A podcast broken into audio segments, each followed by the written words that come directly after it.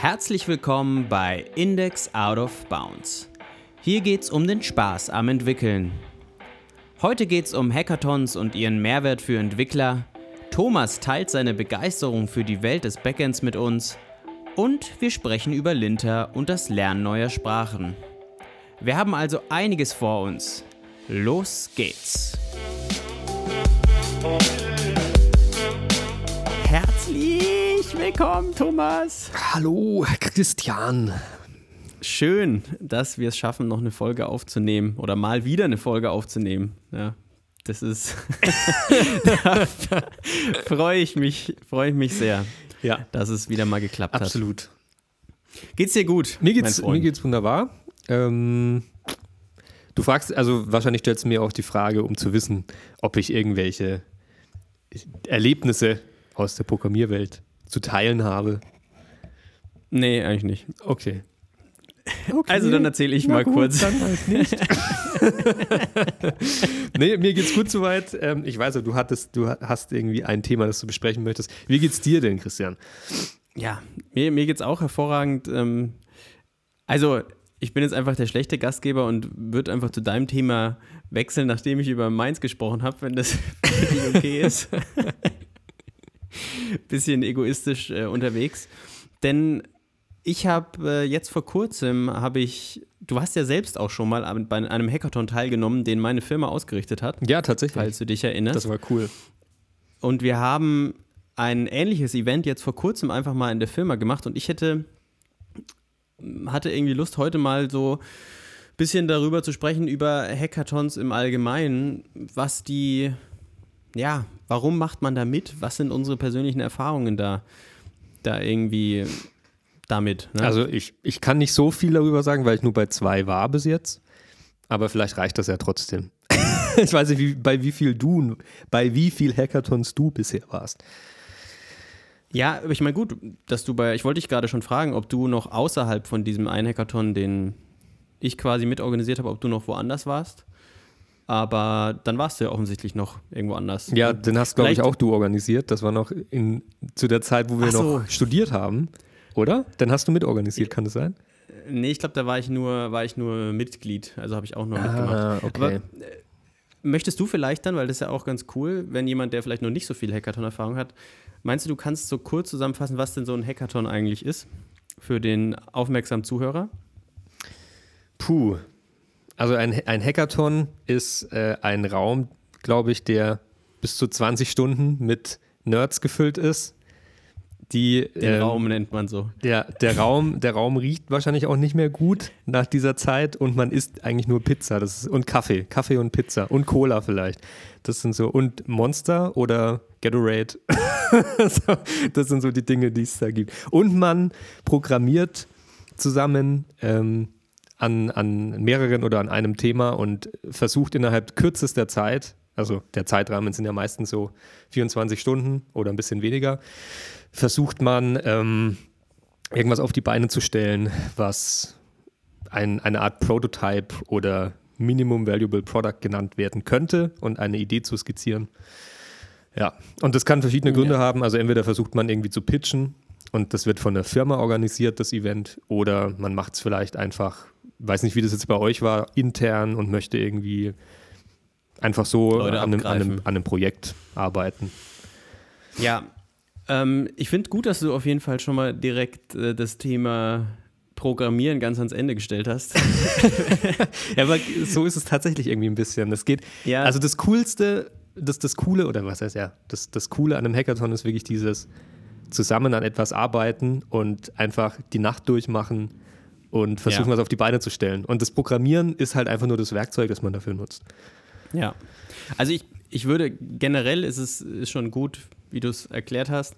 Im Hackathon, also der Rahmen kann ja immer irgendwie so ein bisschen variieren. Ich glaube, das ist echt so das üblichste Schema, was du gerade beschrieben hast, mit dem irgendwie 24 Stunden ähm, x Teilnehmer, die entweder alleine oder im Team arbeiten und an irgendwie entweder unterschiedlichen oder an ähm, gleichen oder an der gleichen Aufgabe arbeiten. Ähm, das ist im Endeffekt quasi so der, der Umriss von einem Hackathon, ja? Ja. so wie der, wie der abläuft. Ja, genau. Ähm, jetzt ist es so, dass man sich dann fragen könnte, also warum, warum mache ich da mit? Ja, das sind, also Warum komme ich heute auf dieses Thema? Ich, ich komme auf das Thema, weil ich eben jetzt schon relativ lang nicht mehr an einem teilgenommen habe. Ich habe mhm. ungefähr, glaube ich, schon an drei oder vier habe ich mitgemacht. Da war immer der Ablauf so, dass man waren insgesamt irgendwie zwischen 20 und teilweise 40 Teilnehmer und die wurden eigentlich immer in Teams aufgeteilt und da hat man immer mit anderen Leuten zusammengearbeitet. Mhm und ähm, unterschiedliche Themen bekommen und dann hat man eben auch diese unterschiedlichen Themen gegenseitig gepitcht, wie du auch schon gesagt hast. So der Gedanke ist ein bisschen so MVP-mäßig, mhm. ähm, was rauszubringen. Da kommt ja nichts Brauchbares, Brauchbares bei rum. Ähm, aber ich hatte jetzt so im, im Laufe der Pandemie, hat das natürlich nicht mehr stattgefunden und dann habe ich mir aber trotzdem jetzt irgendwie mal die Frage gestellt, würde ich jetzt überhaupt noch auf so einen Hackathon gehen? Denn du hast es auch gut erklärt. Es sind 24 Stunden, es zerstört deinen Schlafrhythmus. Es ist irgendwie auch, ja, also im Großen und Ganzen ist es nicht so schlimm, wie du es skizziert hast, mit dass es stinkt und was weiß ich. das war ja jetzt auch ein bisschen überzogen. Aber natürlich ist es so, dass du auf jeden Fall kaputt bist und du ernährst dich nicht besonders gut, denn das gehört halt irgendwie auch dazu. Es ist ja auch ein Hackathon und kein Fitnessathon, ja. Und das Ergebnis ist halt häufig wirklich ja, ist halt mehr, mehr hingebogen, als dass es irgendeinen Mehrwert hat. Mhm. Und mein Bruder, der kommt ja auch aus der, aus der Entwicklungswelt, der hat das auch, ja, oder sieht das auch ein bisschen ähnlich. Der sagt zum Beispiel auch, er findet irgendwie in Hackathons, das zerstört ja eigentlich nur deinen Arbeitsrhythmus oder deinen Schlafrhythmus mhm. und das Ergebnis ist häufig nicht so brauchbar. Und jetzt hatte ich aber eben, jetzt halte ich ewig einen Monolog, aber jetzt hatte ich ja eben vor kurzem wieder einen Hackathon veranstaltet, wobei das ein bisschen ein anderes Modell ist, eben nicht mit, ich baue mir, da hast du ja auch an diese Form von Hackathon, den wir veranstaltet haben, hast du ja auch teilgenommen. Mhm. Eben nicht, ja. ich baue jetzt eine App und blödel da irgendwie alles zusammen, dass es am Ende einigermaßen funktioniert, sondern ähm, Jetzt, jetzt, kommen diese klassischen Hackathons kommen richtig schlecht weg gerade hier. nee, wir, also ich weiß nicht, meinst du, meinst du diesen, ähm, wo wir die, den Bots diesen Bots-Hackathon genau. gemacht haben? Genau. genau. Ähm, Also im Endeffekt da, wo man quasi ähm, alle entwickeln das Gleiche und treten dann gegeneinander an. Ja? Ja. So ein bisschen wie wenn man jetzt sagen würde, jeder hat 24 Stunden Zeit, um ein Tic-Tac-Toe Programm zu schreiben und die treten dann alle gleichzeitig auf einer Tic-Tac-Toe-Welt gegeneinander ein. Bloß, dass in unserem Beispiel das eben so ist, es geht man schreibt quasi einen kleinen Mars-Rover, so in der Art, der auf, der auf einer Oberfläche von einem Planeten umherfährt und der muss da Aufgaben erfüllen. Zum Beispiel irgendwas finden oder die anderen Mars-Rover töten ja. und so weiter. Wobei, wobei das sehr, sehr abstrakt ähm, beschrieben ist. Also letztendlich war es ein bisschen wie so ein Schachfeld, was gewisse ja. Regeln hat. Und ähm, die Regeln habt ihr uns erklärt. Und dann sollten wir eben verschiedene, verschiedene Programme schreiben, die anhand dieser Regeln äh, den, den Spieler eben möglichst schnell ans Ziel bringen. Das war genau. ja eigentlich also und, ziemlich cool und allein dieser Challenge-Gedanke war irgendwie ganz nett. Ja, und was mir eben da wieder bewusst geworden ist, ist genau das, was du eigentlich schon gesagt hast, ähm, dass, dass es bei einem Hackathon eben nicht darum geht, dass das Ergebnis, weil der ursprüngliche Grund, warum ich gesagt habe, ich will das vielleicht nicht mehr machen irgendwie, ähm, war ja, weil ich gesagt habe, das Ergebnis ist meistens irgendwie hingeschunden mhm. und es zerstört einem so ein bisschen den Schlafrhythmus.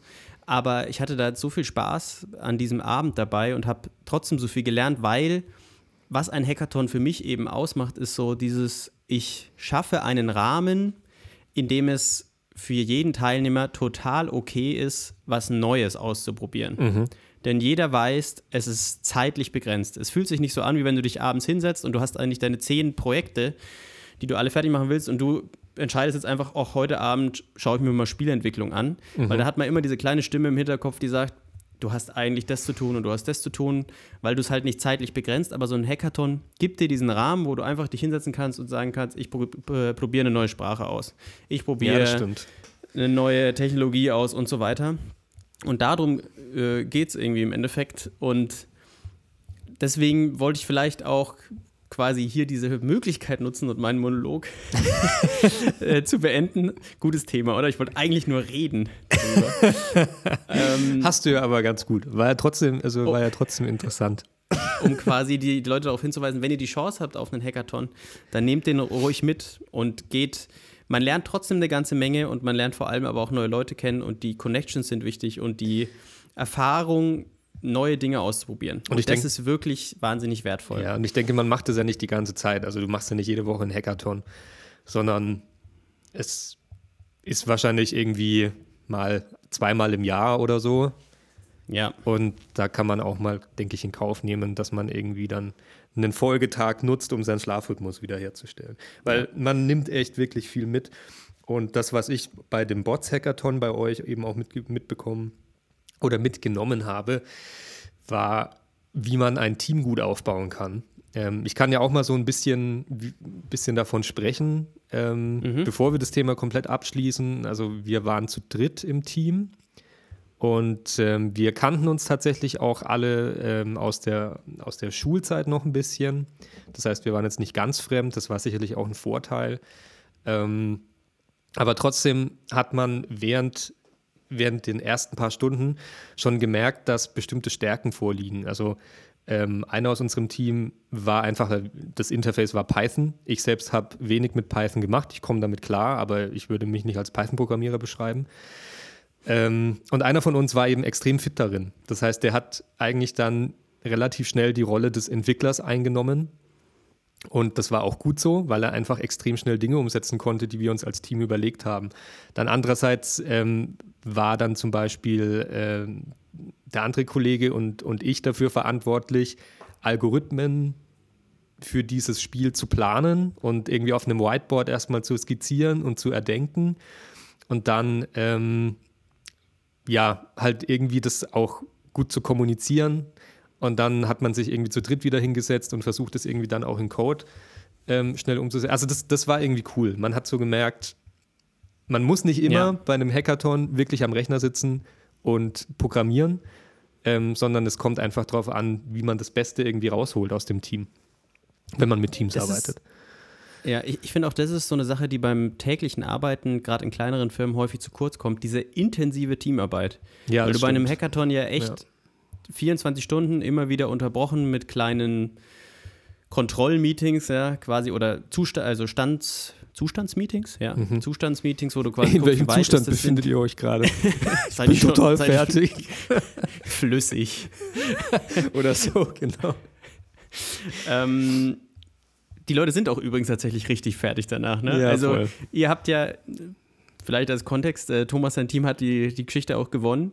Aber man muss auch ehrlicherweise sagen, nicht am Ende, weil ihr so großartig wart, sondern weil ihr, also insgesamt natürlich, aber die letzte Runde wart ihr einfach gefühlt das einzige Team, was überhaupt noch in der Lage war, irgendwie den funktionierenden Bot abzuliefern, Keine Ahnung, weil alle so im Arsch lag. waren. Ich glaube, die ganze Cola.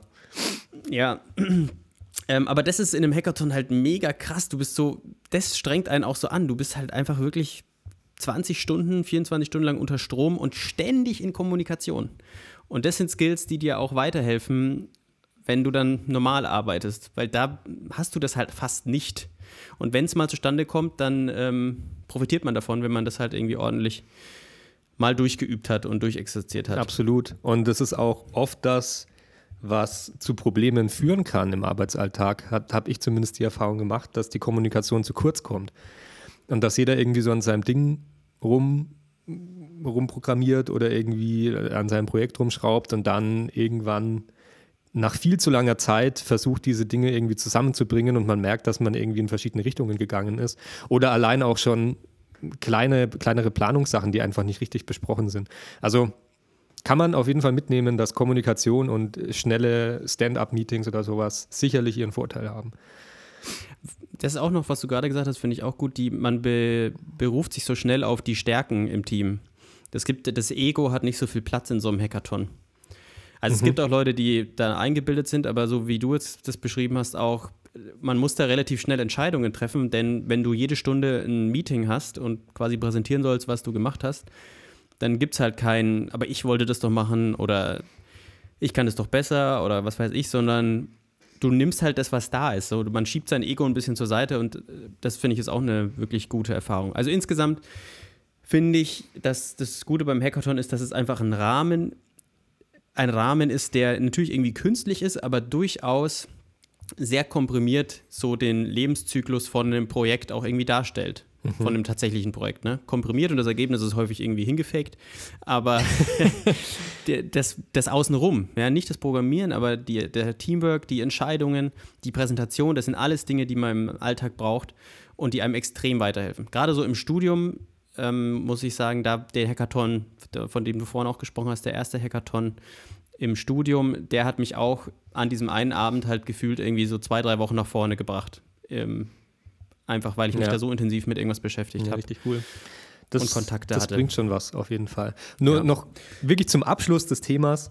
An wie vielen Hackathons hast du denn jetzt bisher teilgenommen? Ähm, ich habe äh, teilgenommen an zwei Hackathons an der Hochschule, dann noch einen bei der Telekom, die drei und dann nochmal zwei Hackathons, die von uns veranstaltet worden sind. Also ich glaube fünf, fünf Stück, fünf oder sechs Hackathons okay. bis jetzt. Und auch eine Sache, ähm, wenn man jetzt als Firma hier zuhört, man kann durchaus auch mal probieren, so einen Hackathon auszurichten. Das ist nämlich echt gar nicht so viel Aufwand und macht einfach mega viel Spaß. Ja, also, egal, egal ob intern oder auch mit externen ähm, ja öffentlich gehostet. Genau. Wenn, jemand, wenn jemand Interesse an äh, unserem Hackathon-Thema hat, das kann man einfach Open Source äh, spielen, dann kontaktiert uns doch über die noch nicht existente Mailadresse. genau. Irgendwie, wir kriegen, das, wir kriegen das schon mit. Ja, das war es eigentlich so zu, ähm, zu meinem Thema, aber sagen wir mal so, das Thema Programmieren und irgendwie sich mit neuen Themen beschäftigen, das passt ja vielleicht auch ganz gut zu deinen vergangenen Wochen, oder? Ja, jetzt wollte ich gerade ein anderes Thema ansprechen, aber ich weiß, worauf du abzielst. aber ich glaube, ich kann, kann, ganz gut den Bogen dorthin machen. Ähm, also du sprichst, glaube ich, das Thema an, das ich ja mit einem gemeinsamen Freund von uns ähm, mal in einer, einer, in einer vorherigen Podcast-Folge gesagt habe, dass ich mit einem gemeinsamen Freund ein ähm, kleines Projekt starte, äh, was sich auch ein bisschen mit Backend-Entwicklung beschäftigt und äh, Frontend-Entwicklung. Und, ähm, Wahrscheinlich gibt es diesen Freund gar nicht. Du hast schon häufiger von dem gesprochen, ich mit einem gemeinsamen Freund. Ein gemeinsamer Freund zwischen uns, also du kennst ihn ja. Ich möchte, ich möchte jetzt ja, nur ja, nicht hier datenschutztechnisch in Probleme geraten und Namen nennen. Folge, Folge 6 und direkt eine Klage. Ja. Was geht eigentlich? Ja. Kannst du nicht aber einen Namen nennen hier? Alter, Alter, habe ich das erlaubt? Nein, ich glaube, er hätte auch kein Problem damit. Ähm, ja, kann man, glaube ich, auch Thorsten. einfach. Ja, genau, Thorsten. Ja, Thorsten, ja Entschuldigung, ich wollte dich nicht unterbrechen. Äh, Frinks. Thorsten wie? Frinks, der Fußballer. das ist einfach so mega. Ja, ich, gut, ich mach, ich bin ehrlich, ich mache dieses Projekt mit Manuel Neuer. Ja, ja okay. Jetzt ja, habe ich den okay. Namen gesagt. Okay. Will Smith, Elon Musk heißt er. Wir kennen ihn beide. Ja, und ja, er kennt ehemaliger bisschen, Schulkollege. Genau. Und er möchte sich ein bisschen mit Backend-Entwicklung beschäftigen. Seit PayPal ja. hat er nicht mehr programmiert. Und jetzt will er wieder ein bisschen loslegen. Okay, verstehe ich. Ja, gut. Ja, okay. Dann führst du ihn daran, ne? Ja, genau. Das ist, so, das ist so der Plan. Also wir wollten am Anfang, ganz am Anfang, mit PHP und so weiter arbeiten, aber dann haben wir uns doch geeinigt, wir wollen uns beide was Neues angucken. Ähm, also was für uns beide auch komplett neu ist und dann haben wir uns für Node.js entschieden und äh, MongoDB und Express, um äh, das Backend zu schreiben und als Frontend verwenden wir Nuxt und Woo. Mhm. Äh, genau. Und also das ähm, ist echt interessant, weil ich habe das ja vor allem ähm, auch gemacht, weil ich mich eben auch ein bisschen mit Backend-Entwicklung beschäftigen wollte. Und die Prinzipien bleiben ja immer gleich, egal welche Programmiersprache du verwendest. Ähm, von daher lernt man ja die Basics dadurch auch, die man dann auf andere Programmiersprachen anwenden kann. Und das macht schon echt Bock. Und ähm, ich muss tatsächlich sagen, äh, Backend-Entwicklung ist ähm, programmiertechnisch weitaus äh, ansprechender für mich persönlich als jetzt Frontend. Also Frontend macht auch total Bock. Und es ist auch geil, dass man beim Frontend relativ schnell Dinge baut, die man sehen kann, ja, die, die, die nicht nur irgendwie in irgendwelchen Kommandozeilen laufen oder irgendwelche JSON-Sachen zurückgeben. Aber diese, dieses Prinzip, dass du einen Endpunkt mit Daten fütterst und er diese Daten auswertet und irgendwie organisiert und in eine Datenbank speichert, ja, die du irgendwie in so ein Schubladensystem ein, ein ähm, kategorisierst, ist schon echt interessant und macht auch echt Spaß, weil du am Ende einfach so ein fertiges Produkt hast, dem du was füttern kannst und das macht was damit und du weißt, das macht. Ja, keine Ahnung, ich ja. weiß nicht, wie man es beschreiben soll. Ich glaube, du weißt, was ich meine. Ja, ich glaube, du meinst so dieses bei Backend-Entwicklung ist ja, was, was so ein bisschen fiddelig ist bei UI-Entwicklung oder Frontend-Entwicklung, ist dieses, eigentlich ist ja das Darstellen von Oberflächen, das ist nicht das, was einem, das macht Spaß, sich das anzugucken und wenn du coole Animationen baust und so, ist es cool, aber was mhm. ja keinen Spaß macht, ist für diese, für unterschiedliche ähm, Displaygrößen und was weiß ich, diese ganze Responsiveness da einzubauen. Und dann hast du immer diesen Aufwand von Oberfläche verknüpfen mit deinem Code, was auch eigentlich noch kein Programmieren ist. Dann hast du diesen, dieses ganze Setup, wo du einfach nur sagst, in diesem Label will ich den Text anzeigen, mhm. in dem der Button soll die und die States haben. Das heißt, du hast bis dahin eigentlich noch gar nichts geschrieben und dann ist der Teil, wo du wirklich wirklich mal was schreibst, was so dem Kern vom Programmieren entspricht, nämlich du hast einen Input, du machst deine Computation und lieferst einen Output, ja, ja. der ist eigentlich relativ klein. Ne? Das ist dann, wenn Button gepresst ist, dann nimm den Text aus dem Textfield. Ja, das magst du. Ja, genau. Mach glaub. irgendwas. Und ich glaube, das, also das Gefühl habe ich schon auch, dass das eben in der äh, Frontend-Entwicklung irgendwie, ja, also das Frontend ist halt einfach ein riesiger Teil, der auch bei weitem nicht trivial ist, aber es ist nicht so diese schöne Art und Weise zu programmieren oder häufig nicht diese, dieses schöne einfach, nimm den Input, mach irgendwas Fancy-mäßiges damit und generiere einen Output. Und das ist aber das, was du ja im Backend super hast. Und du musst dir auch im Backend eigentlich immer nur um eine einzige Umgebung Gedanken machen, ne? mhm. ne? weil es läuft auf irgendeinem Server. Du hast nicht äh, unterschiedliche Betriebssystemversionen, der, das wird nichts angezeigt, deswegen hast du auch nicht unterschiedliche Auflösungen, um die du dich kümmern musst und mhm. so. Ist halt so ein bisschen näher an einem Kommandozeilenprogramm. Das ist halt schon cool. Ja. Und, und ich glaube, Coden liebt halt einfach jeder, ne? Ja. jeder, jeder. Alle lieben Coden, genau. nee, aber was, was sicherlich auch ähm, cool ist, ist halt, dass wir versuchen, das irgendwie von Grund auf so aufzubauen, dass wir das Backend als API anbieten und wir dann letztendlich im Frontend total frei sind. Ich meine, am Anfang wollen wir mit einer Web-Oberfläche arbeiten, weil es einfach am schnellsten geht. Aber wir haben das sofort oder wir versuchen das sofort so aufzubauen, dass man die Möglichkeit hat, mit jeder Art von Frontend, das heißt auch mit einer Flutter-App oder mit einer Swift-Oberfläche, äh, auf diese API zuzugreifen. Und das ist irgendwie auch so cool, weil du baust halt so ein Ding, was dann einfach global für jeden erreichbar ist, egal ob er das jetzt direkt über eine Kommandozeile abfragt oder über irgendein Frontend, was das dann auswertet und darstellt du hast so, du baust so das Herz einer, einer Anwendung. Und ähm, man merkt, dass das programmiertechnisch einfach anspruchsvoller ist und mehr Spaß macht, als einfach nur dieses, also, dieses Gesicht zu bauen, sage ich mal. Anspruchsvoller, na, da möchte ich mich mal von distanzieren. von dieser, dieser Aussage. Ich würde nicht sagen, dass Backend-Entwicklung per se anspruchsvoller ist als äh, Frontend-Entwicklung. Ach so meinst du es? Okay, nee, so habe ich es jetzt auch nicht ja. unbedingt gemeint. Ja, du hast anspruchsvoller gesagt. das wollte ich nur mal hier korrigieren. Ja, es ist anders. Es ist, es ist anders. Anders. Ja. Genau. Was ich auch schön finde an Backend-Entwicklung ist, dass es besser zu testen ist. Ich nehme an, ihr schreibt keine Tests, ne? Weil noch nicht. niemand, wenn ein neues Projekt. ja, noch nicht. noch nicht. Das ist auch die, die Antwort, wenn dich jemand ähm, fragt, wenn du an einem Projekt arbeitest, was schon fünf Jahre alt ist. Habt ihr schon Tests? Noch nicht. wir, machen, wir machen es noch. Das ist so. Aber an sich. Man hat die ganze, ganze Zeit im Hinterkopf, dass man das machen muss. Aber man möchte sich damit noch nicht beschäftigen. Ja, also es hat auch lang bei mir gedauert, bis ich den Wert von Tests erkannt habe. Aber er ist hoch, ja. Ja. Und ähm, er spart die auch. Und im Backend ist es halt auch wirklich super oder relativ einfach im Vergleich zu, zu Frontend-Anwendungen. Ja, heißt es, dass du dir durchaus vorstellen könntest, quasi mal ähm, Richtung Backend zu gehen?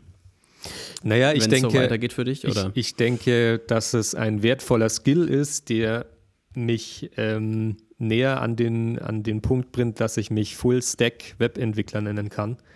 Und das ist ja letztendlich das Ziel, dass man sowohl Backend als auch Frontend verwalten und entwickeln kann.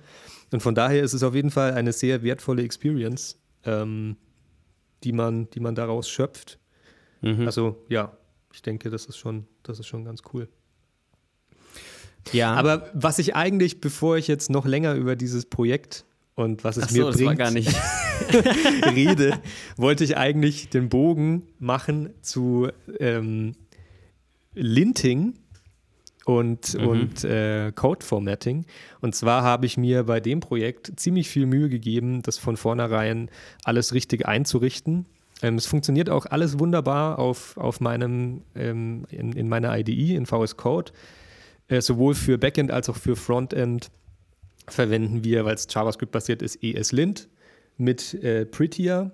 Und für äh, SCSS verwenden wir Stylint. Das sind ähm, Linter, die dich dann eben darauf hinweisen, ähm, ob du dich an einen gewissen äh, ja, Code-Formatting-Style hältst. Und außerdem kannst du es bei VS Code auch ganz gut verknüpfen mit Autosave. Das heißt, sobald du speicherst, kümmert sich der Linter automatisch darum, alles richtig zurechtzurücken und so weiter. Das ist ganz cool. Äh, bei dem, bei meinem Kollegen klappt es leider nicht.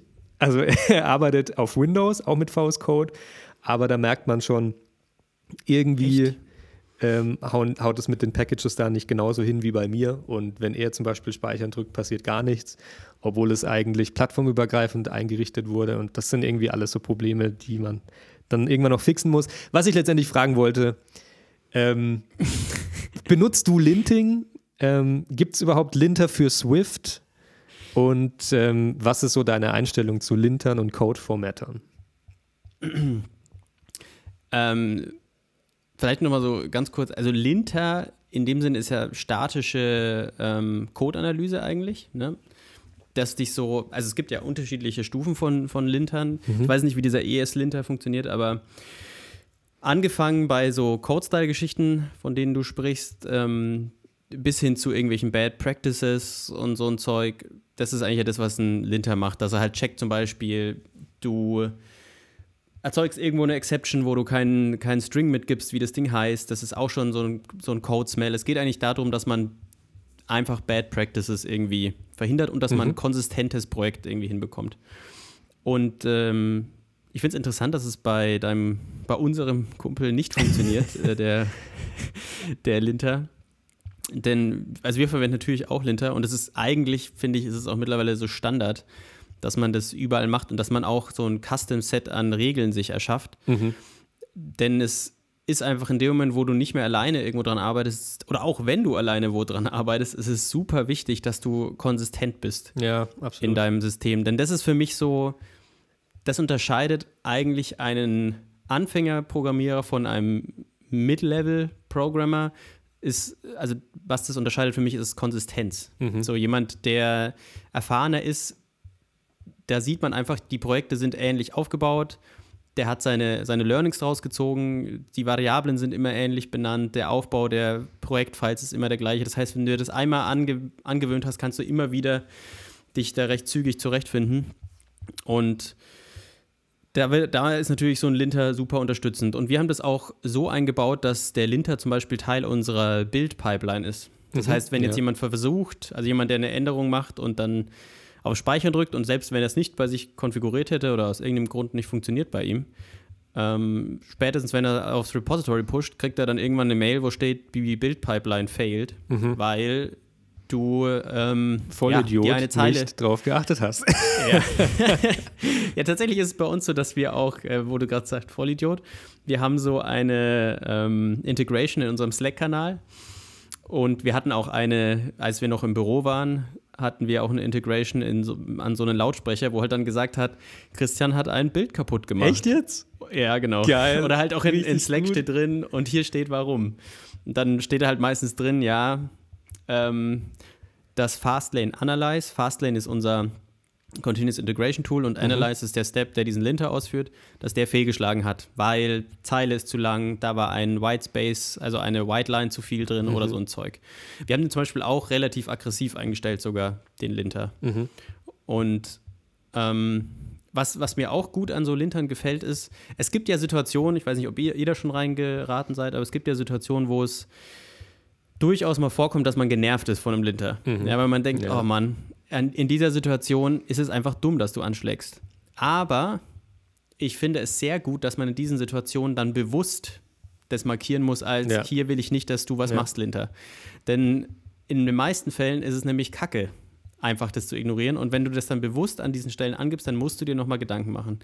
Also finde ich wirklich, ähm, ja, Linter ist eigentlich nicht mehr wegzudenken. Und das eigentlich gehört bei uns auch standardmäßig in jedes Projekt und auch in meinen privaten Projekten ist das eigentlich überall drin.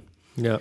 Dass ich das mal, dass ich das mache. Ja, seitdem, also als ich das das erste Mal ausprobiert habe, ging es mir eigentlich genauso. Am Anfang habe ich nicht ganz gecheckt, was es ist, für was es da ist, aber je mehr du programmierst und je mehr du mit Warnings und Errors konfrontiert wirst, dann siehst du, oh shit, okay, da muss ich was dran ändern. Das nächste Mal machst du es nicht mehr und allein daraus ähm, hat man dann eben gezogen, dass es einen erstmal weiterbringt und ähm, dazu bringt auch, sich Dinge zu merken und anders zu machen. Und dann halt grundsätzlich einfach, dass es mega cool ist, dass du so ein Tool hast, was über deinen Code schaut und sagt, nee, das machst du bitte anders. Ja. ich finde es auch cool. gut, wenn man das mal, mal hinterfragt, was das bedeutet. Also warum ist es denn schlecht? Mhm. Warum sagt der Linter mir das und das? Und solche Momente kommen ja dann auch auf, wenn man das das erste Mal einbindet. Dass er einem sagt, warum muss ich denn hier als Kontext irgendwie das angeben oder was weiß ich. Und dann googelt man das und dann hat man da auch gleich wieder eine Möglichkeit, was zu lernen. Also deswegen finde ich, sind Linter gerade für Anfänger auch eine richtig gute Möglichkeit, ähm, sich schnell weiterzubilden. Das Einzige, was ja. unglaublich nervt, ist das Konfigurieren. Ja, wobei, ich weiß jetzt nicht, wie es bei eurem Linter da ist, aber die meisten haben ja auch schon eine Standard-Config, die du einfach eins zu eins verwenden kannst. Ne? Mhm. Also, und dann meistens taugt die auch. Ist eh auch gut, eine Standard-Config zu nehmen, weil sonst muss wieder jeder die installieren, so wie es bei euch jetzt das Problem ist. Und dann funktioniert es irgendwie nicht. Aber das hätte, ähm, je näher man am Standard ist, desto besser. Ja, genau. Das, das hätte mich mal interessiert, wie das bei Swift ist. Also es gibt natürlich einen Standard-Config bei ESLint, bei JavaScript, der von, ähm, ja. von, dem, ähm, von den Programmierern bereitgestellt wird. Und dann gibt es relativ populäre Configs, zum Beispiel einer der populärsten ist Airbnb. Ähm, mhm. Frag mich nicht warum. Ich glaube, weil die einfach sehr viel im JavaScript-Bereich programmieren und ähm, deren Konfiguration sehr nachvollziehbar ist. Also das ziehen zum Beispiel auch wir als Basis heran und bauen dann darauf auf und bauen noch ein paar Sachen dazu. Es gibt äh, Config von Google und von Facebook. Ähm, und das sind eigentlich so mit welche der, der populärsten, ähm, die man sich ranziehen kann. Wie sieht es bei Swift aus? Da gibt es wahrscheinlich von, gibt es da welche von Apple direkt? Oder baut ihr euch da immer komplett euren eigenen Linter zusammen? Also der Linter, den wir benutzen, nennt sich SwiftLint und der kommt, glaube ich, von einer Firma, die sich Realm nennt. Die macht so Datenbankenzeug. Ah, ja. Das ist, glaube ich, auch was. so der Standard, den eigentlich alle benutzen, dieses SwiftLint. Die Configuration-Files, da gibt es, glaube ich, auch genauso wie bei euch super viele unterschiedliche und wir haben uns aber einfach eins da so selber auf Basis von irgendeinem anderen zusammengebaut und halt Sachen so angepasst, mhm. die für uns gut funktionieren. Also man kann ja auch Custom-Regeln hinzufügen, wie zum Beispiel, dass wir halt sagen, wenn du ein To-Do irgendwo drin stehen hast, dann wird das als Warning angezeigt. Mhm. Weil ein To-Do sollte nicht einfach nur ein Kommentar sein, was untergeht, sondern das sollte auch in der IDE angezeigt werden und so ein Zeug. Mhm. Aber ansonsten, ja, Swift-Lint äh, schauen und da haben die, glaube ich, auch schon Standard-Konfigurationsfiles. Ich glaube, man braucht aber auch gar keins. Der Standard von Swiftlint ist auch schon ähm, wirklich gut. Also kann man sich nicht beschweren. Wunderbar. Ja, Wunderbar. cool. Also von, von meiner Seite muss ich gestehen, äh, bin ich nicht, habe ich keine Themen mehr, die ich jetzt irgendwie in der Folge besprechen wollen würde. Ja. Wenn du noch Fragen hast, können ich wir gerne irgendwie darüber noch sprechen. Ja, ich habe äh, noch eine Frage an dich und zwar, die passt auch ganz gut rein in das Thema Hackathon und ähm, auch in euer Projekt irgendwie. Und zwar, die Frage wäre, findest du, es ist besser, sich auf eine Sprache oder ein Framework zu konzentrieren? Oder sollte man lieber so, oder ist es auch vielleicht eine gute Idee, immer wieder was Neues auszuprobieren? Also gerade so, wenn man anfängt, irgendwie alle halbe Jahre mal hin und her zu springen. Das macht man ja im Studium also sowieso irgendwie mhm. auch gern. Was ist da so dein Standpunkt? Ähm, ich habe tatsächlich lange auch immer gegoogelt und sowas. Was ist die beste Programmiersprache für dies? Was ist die beste Programmiersprache für das? Welches Framework soll ich lernen? Weil vor allem, wenn man vor der Entscheidung steht, bevor man sich etwas beschäftigt, bevor man sich mit etwas beschäftigt, will man ja wissen, ob man seine Zeit auch wirklich in das Richtige investiert oder ob man ob man jetzt irgendwie sich dann tagelang mit was beschäftigt, was eigentlich schon total veraltet ist und vielleicht bald gar nicht mehr genutzt wird. Ähm, aber so grundsätzlich also hat sich für mich persönlich rauskristallisiert, ist es, glaube ich, gut, sich verschiedene Dinge immer wieder anzugucken und ähm, einfach sich so, so, so ein bisschen zu experimentieren in anderen Bereichen, mit anderen Sprachen. Einfach, dass man erstens auf dem Laufenden bleibt und zweitens einfach vielleicht auch so ein bisschen über den Tellerrand hinwegblickt. Aber für mich als Webentwickler zum Beispiel ist es einfach so, du hast irgendwann deine Frameworks und Sprachen, mit denen du öfters gearbeitet hast und deshalb wirst du sie auf Dauer wahrscheinlich auch immer wieder heranziehen, wenn es funktioniert hat. Und ähm, es macht ja dann auch keinen Sinn, sich jedes Mal Gedanken zu machen, ob du jetzt was komplett Neues hernimmst für ein Projekt oder ob du einfach das hernimmst, wo du weißt, das hat funktioniert und es ist auch zukunftssicher und äh, geeignet für das Projekt. Also man baut sich dann schon so, so einen kleinen Stack auf, dass man so ein paar Optionen hat, glaube ich. Ich weiß nicht, wie es bei dir ist, aber man entscheidet dann für tatsächliche Projekte nur noch zwischen diesen Optionen, die man sich schon angeschaut hat und macht jetzt nicht irgendwie so den kompletten Sprung zu was ganz Neuem. Es sei denn natürlich, es kommt irgendwas total krasses rum, wo plötzlich ein totaler Hype ist, dann sollte man sich das bestimmt mal anschauen, weil es wird einen Grund haben, warum es einen Hype hat. Und ähm, naja. wenn man dann, wenn man dann weiß, ob es gut oder schlecht ist, dann kann man das vielleicht mit in sein Stack nehmen oder nicht. Ich weiß nicht, wie siehst du das? Ähm, also ich, ich bin am Anfang auch ziemlich viel rumgesprungen und ich habe auch viele meiner Kollegen und auch Leute, mit denen ich mich unterhalte, die sagen, ja, nimm die Sprache, die am besten geeignet ist für irgendwas. Aber ich finde, diese Aussage, die trifft ja heutzutage nicht mehr so richtig zu, mhm. außer im Web jetzt mit JavaScript, mhm. denn du kannst einfach mit jeder Sprache alles machen. Ja. Du kannst Spieleentwicklung mit eigentlich jeder Sprache machen, du kannst äh, Serverentwicklung mit fast jeder Sprache machen. Das heißt, zu sagen, ja, nimm das, was am besten dafür geeignet ist, okay. Es gibt, wie gesagt, vereinzelt Fälle, wo das noch Sinn macht. Zum Beispiel Webentwicklung, denke ich, da ist einfach jetzt einfach irgendwie mit was mit äh, Swift zu schreiben und das dann in WebAssembly umzusetzen, damit es dann im, äh, ja, damit es im Web läuft, anstatt dass ich einfach das JavaScript mache, kommt mir auch ein bisschen blöd vor. Oder auch das gleiche gilt, wenn ich jetzt schnell was mit Machine Learning oder mit Bildverarbeitung machen möchte, da ist einfach Python noch so ein bisschen unangefochten in dem Bereich oder auch MATLAB, wenn es mhm. um irgendwelche Berechnungsgeschichten geht. Es gibt so ein paar äh, Bereiche, da sind einfach Sprachen der Platzhirsch und da wirst mhm. du die jetzt auch nicht so schnell verdrängen. Mhm. Aber in den anderen Fällen, muss ich sagen, fahre ich gerade eigentlich sehr gut zu sagen, ich konzentriere mich irgendwie auf Swift und lerne das wirklich ausführlich. Denn ich bin jetzt gerade so an dem Punkt, dass ich sage, ich arbeite jetzt drei, über drei Jahre, fast vier Jahre, glaube ich, mit dieser Sprache. Und jetzt merke ich so langsam, okay, ich bin richtig drin. Ich habe viele, viele Frameworks verstanden und das ist ja das, was auch so lange dauert. Mhm. Ja? Das Prinzip zu verstehen, das hast du nach einem Monat, wenn du eine Sprache verarbeitest schon. Aber das, was du wirklich lernen musst, sind ja diese Framework-Geschichten, dass du mhm. schnell ja. in der Sprache bist und dich damit auskennst. Und das dauert einfach wirklich. Und da würde ich sagen, das dauert Jahre, bis du da richtig, richtig fit drin bist. Ja, das stimmt. Also ich finde aber natürlich auch, wenn man gerade anfängt, sich jetzt einfach auf was zu versteifen, ist auch irgendwie der falsche Weg, denn äh, man wird ja recht zügig dann, also wenn es einem dann halt nach einem Jahr nicht gefällt, hat man halt da ein Jahr reingesteckt. Ähm, ich glaube, man braucht sich da nicht so einen Druck machen. Also ich glaube, das fasst ganz gut zusammen. Das sehe ich genauso. Ich habe mir persönlich zum Beispiel immer einen Druck gemacht. Ich muss jetzt mich entscheiden für die und die Sprache, weil da stecke ich jetzt meine Zeit rein und so. Aber wenn ich jetzt zurückblickend drauf schaue, wäre es besser gewesen, wenn man sich einfach nicht so viel Druck gemacht hat und einfach rumprobiert, weil das hat man sowieso gemacht. Ja. Ja, oder eben so einen Hackathon nutzen, um mal eine Sprache in einem sehr, sehr konzentrierten Rahmen auszuprobieren. Mhm. Einfach mal ein Wochenende, sich krasse äh, Richtlinien dazu ziehen. Denn man kann schon, das ist, glaube ich, ein großer Benefit, wenn man mal einen Monat, zwei Monate sich mit der neuen Sprache beschäftigt, in so einem ganz kleinen Raum, dann sieht man da mal andere Gedanken, Patterns und andere Architekturen, die da, da sind, dass man diesen Input hat und den wieder in seine Hauptsprache mit reinnimmt. Das sehe ich schon irgendwie als sinnvoll an. Ich habe heute auch erst einen Tweet gelesen, wo jemand geschrieben hat, man sollte sich so überlegen, jedes Jahr eine neue Sprache sich anzugucken mhm. und einfach ein paar Monate keine Ahnung, alle zwei Wochen mal einen Tag am Wochenende damit sich beschäftigen. Irgend so ein ganz kleines Projekt damit umsetzen. Mhm.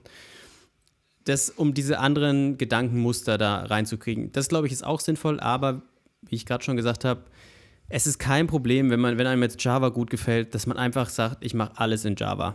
und probiere ab und zu mal die andere Sprache aus. Oder ich mache es auch nicht, denn ich kann ja diese Muster auch immer wieder, wenn ich dann doch in einer anderen Sprache arbeiten muss, kann ich die auch wiederfinden. Wenn ich einmal ja. weiß, ähm, wie diese Art von Pattern heißt in meiner Sprache, dann google ich halt die klassische Ding hier ähm, Dictionaries in andere Sprache oder ähm, Fetching Location in bla bla bla, keine Ahnung. Ja, das, das, man kennt ja dann die Begriffe. Mhm.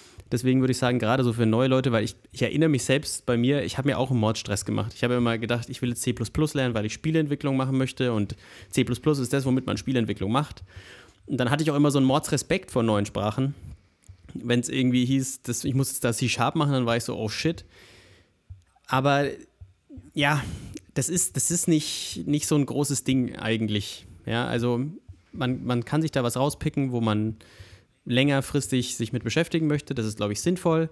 Und hin und wieder mal links und rechts zu gucken, finde ich, ist, ist gut, aber kein Muss. Ja. Und im Gegensatz zu dir sage ich, Hypes nicht mitnehmen. ich würde sagen, man kann sie sich mal angucken. Ja, man kann sie man sich, kann mal, sich mal anschauen und schauen, warum wird das so gehypt. Und dann kann man sich seine eigene Meinung bilden, ob man irgendwie mit aufspringt oder ob man ähm, irgendwie es links liegen lässt. Was, ja. ich, was ich noch interessant fand, ähm, war, was du gerade, also ich habe noch so eine, so, eine, so eine kleine Story, nämlich mit Objective-C. Und ich mhm. habe immer mir gesagt, irgendwann schaue ich mir Objective-C an, weil ich will unbedingt irgendwann mal eine iOS-App entwickeln. Und ich habe das so lange vor mir hergeschoben, bis Apple Swift announced hat.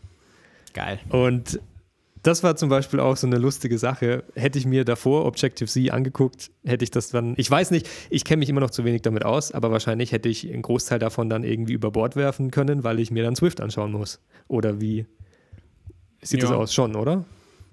Ja, also ich meine, parallel hättest du gezogen, aber der Einstieg in Swift ist halt einfach zehnmal leichter als in äh, Objective-C. Ja, und ich hatte auch, wenn ich mir mal Objective-C angeschaut habe, echt immer genau diesen, äh, diesen Gedanken, den du auch schon angesprochen hast es ist gar nicht die Sprache, die so krass ist und wo man Respekt vor hat, sondern gerade bei Apple ist es das Framework, was du wirklich einfach kennen musst. Und wenn du das nicht kennst, dann wirst du ewig brauchen, um da reinzukommen und um wirklich mal zu verstehen, wozu bestimmte Dinge da sind und wie du Dinge baust.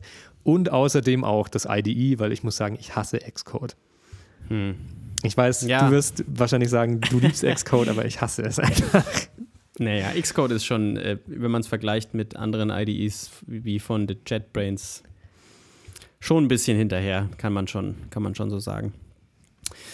Gut, ähm, Thomas, was meinst du? Ich würde sagen, wir belassen es mal bei dieser Folge mit dieser einen Frage Nein, und machen vielleicht. Ich habe. nee, finde ich gut. Okay. Nein, stopp. halt, stopp.